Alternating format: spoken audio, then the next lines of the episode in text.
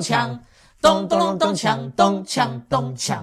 大家好，我是大影子，我是阿达律师，欢迎大家收听赛底拉律法，我们要带大家一起法律拉力赛。嗨，大家恭喜发财！今天是大年初一，所以我和阿达律师要祝福大家虎虎生风。在哪？虎虎生风，虎虎生风。哇，这个这个大家念，祝大家。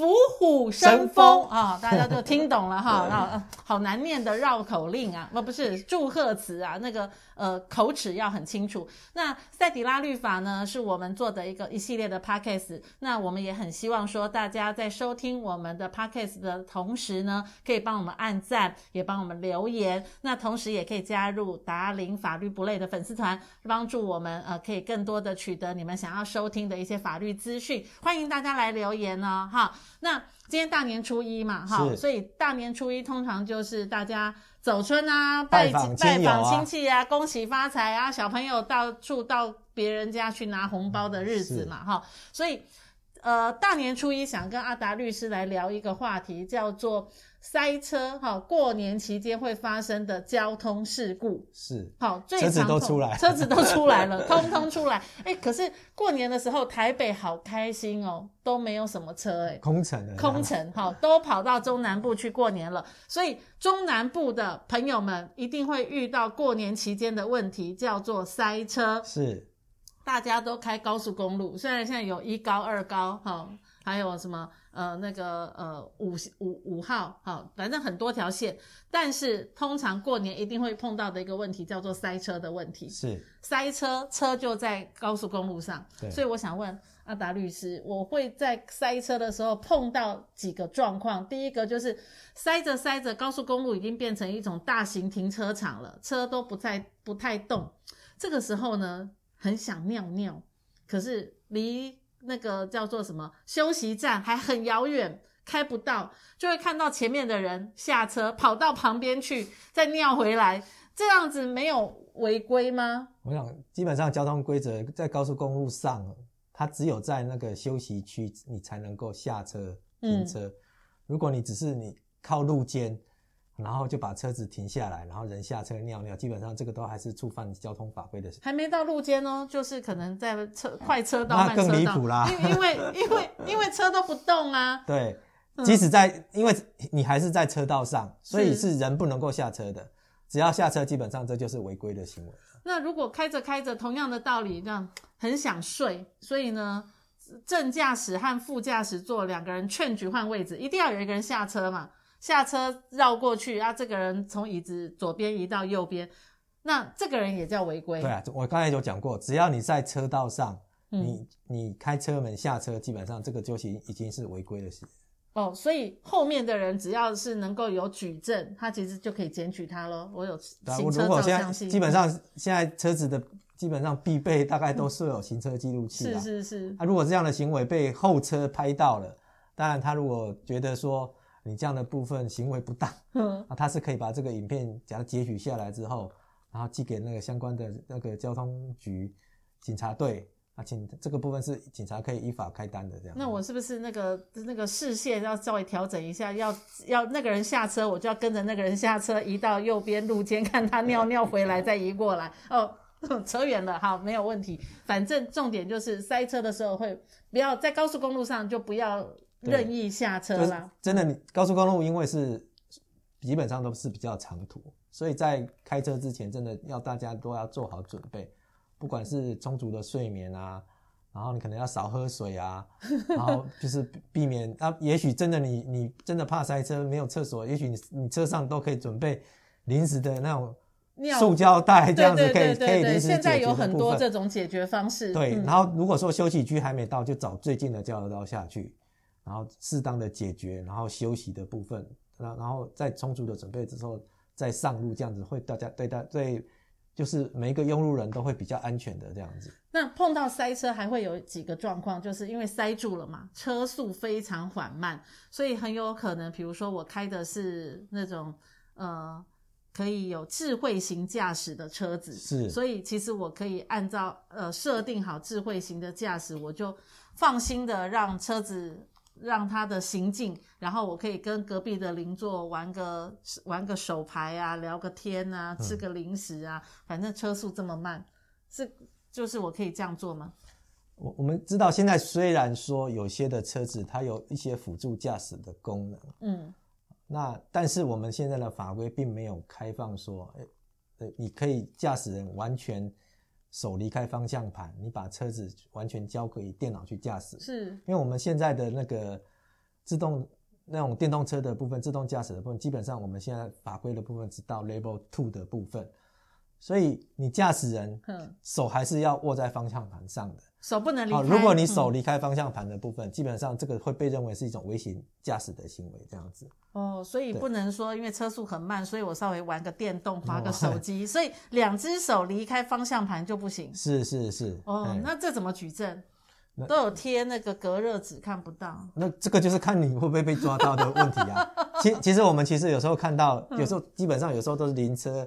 还是旁边的大车看到，嗯，因为也许有时候从正面，但是你，你也许有些车子比较高，它其实它还是可以看到，哎，你你驾驶人是不是在做，呃，除了驾驶，比如说看书啊等等的部分，玩电动，对啊，其实我觉得另外一种就是，其实现在塞车，有时候车子停下来，嗯。我觉得现在人的习惯就是手不离手机啊。对，一停下来就稍微看一下有没有人回我简讯。其实，在驾驶当中，嗯，除非真的你停到可以就是停车的地方，否则你在道路当中你使用手机的部分，这个也是违规的行为。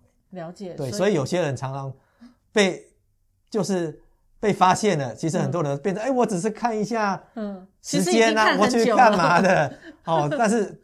我觉得这种东西就是，你就不要，既然就是规定就是不要拿，就是看手机，好，那个原则上你就不要在在驾驶当中，哦，车子在在发动当中的时候，在道路当中的时候，你去拿有这个拿手机的行为，否则真的是有被人家刚好就是取缔拍照到检举了。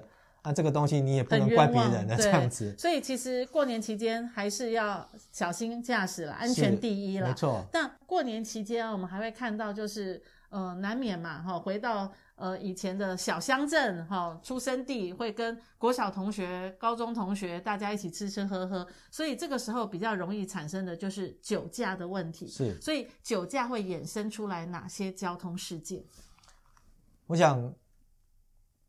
就是喝酒开车这个部分，然后当然现在法律的规定就是，比如说你的喝酒之后驾驶动力交通工具，那你如果被测试你的呼气浓度超过百分之零点二五毫克的部分，是，那这个部分不管你是不是有就是肇事，有没有发生车祸这个部分，好，因为。就一般科学上的判断，就是你当你喝酒达到这样的浓度的时候，你基本上你是已经没有办法安全驾驶的。嗯，好，所以即使你没有真的发生交通事故，但是这个部分已经构成了一定的公共危险的一个行为。是，所以法律还是处罚的。那我就是知道说啊，我的车停的不好，那因为我也我也喝了酒，所以我把我的车稍微停好一点点，从左边的车道停好到右边的停车格。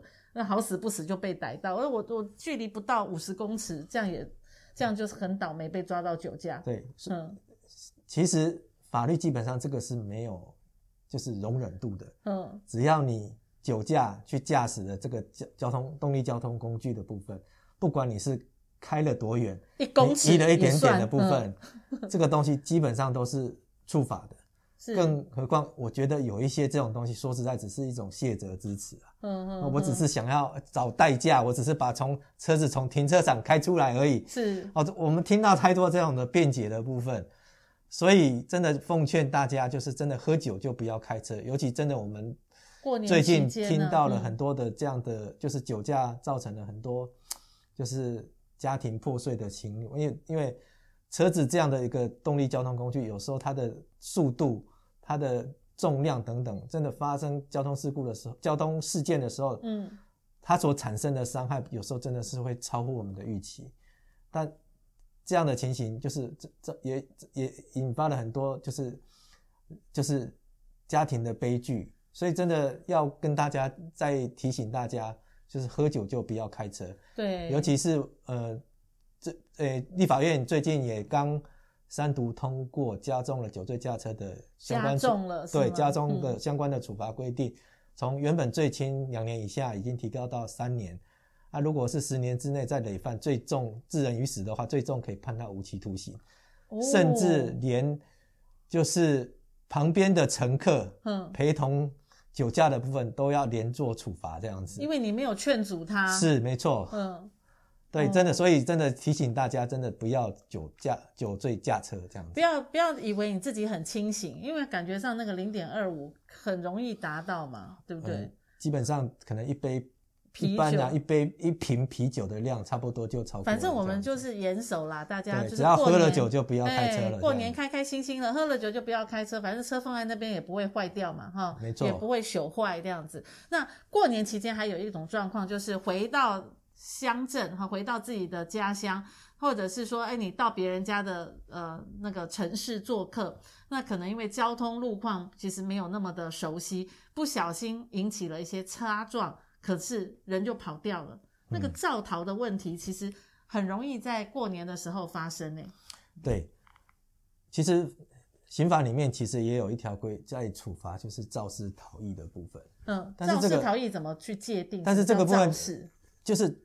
基本上，嗯你如果发生了交通事故，当然，他现在的要件是你必须要有人受伤，是甚至就是发生死亡的一个结果的情形的话，如果就是你没有报警等等，你就离开了这个车祸现场的部分，法律上基本上会处罚这样的行为，是认为当你发生了这个样一个交通事件的时候，你有一个法律上的义务。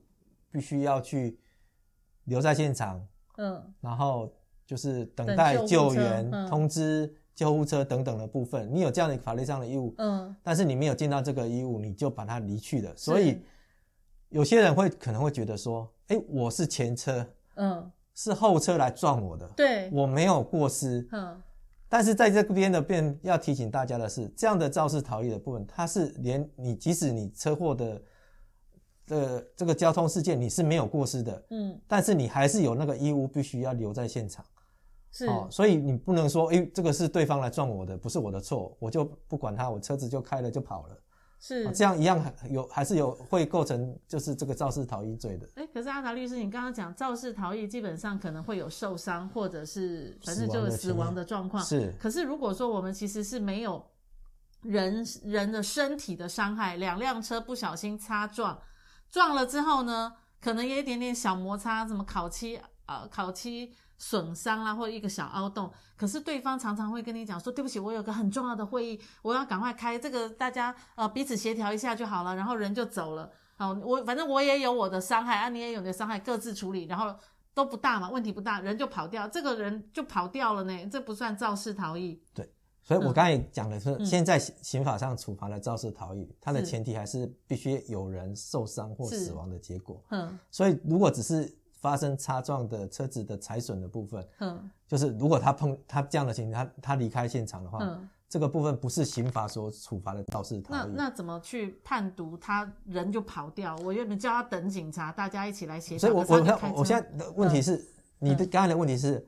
如果只是财损，嗯嗯，这就没有所谓肇事逃逸罪的问题。对对对，他他还是就是离开现场的部分，当然，另外有交通违规处罚的情形。那另外一个就是，如果他基本上他还是有民事赔偿责任的问题啊。是，对，不是说因为你跑掉了，嗯，你就不用负这些。那我我们要怎么解决呢？最常碰到的就是这个人就跑，就是快速的跑掉。那我要怎么去把他？抓到，或者是大家共同协调。你你基本上第一个，你当然是要留存证据嘛。嗯。啊，比如说我们现在为什么会装行车记录器？是，基本上就是一种保护自己的一种方式。有录影，嗯，你可以把这个东西存证下来。是。比如说对方的车号等等的，啊，那他这个东西到时候报警之后提供给警方。嗯。对，由警方去去进行后续的一些处理，通知对方到案这样子。对对。那。我们可以到时候马上现场留个 line 嘛，留这个证据，就是呃互通有无一下，然后当然如果有一些就是小擦撞，没有很严重的一个就是情形的部分，嗯，那有时候也是觉得说啊，就是怕耽误后面的行程，嗯，那但是我建议是双方第一个，如果你有纸笔的时候，嗯，那可能双方要写一下对方的资料，而且要先理清楚，如果有一方是已经知道是自己的过失了，然后也要就是要有过失那一方，哎，要有一个承诺，说这个部分相关后续的相关赔偿的部分由谁来负责等等的部分，嗯，对，留下这样的一个一个类似一个呃和解的一个契约。这个也将可以作为将来你可以去主张后续一些理赔的一些请求，然后他就可以先走。如果他没有不愿意等警察来到现场的话，所以如果说今天就如果是真的发生有人受伤，嗯、也许伤势也不不不严重的情形，有些说啊没关系没关系，嗯，就说哎走了。但是真的这种东西，我觉得基于保护你自己的时候，我觉得真的要取得一个对方的一个呃承诺的证明。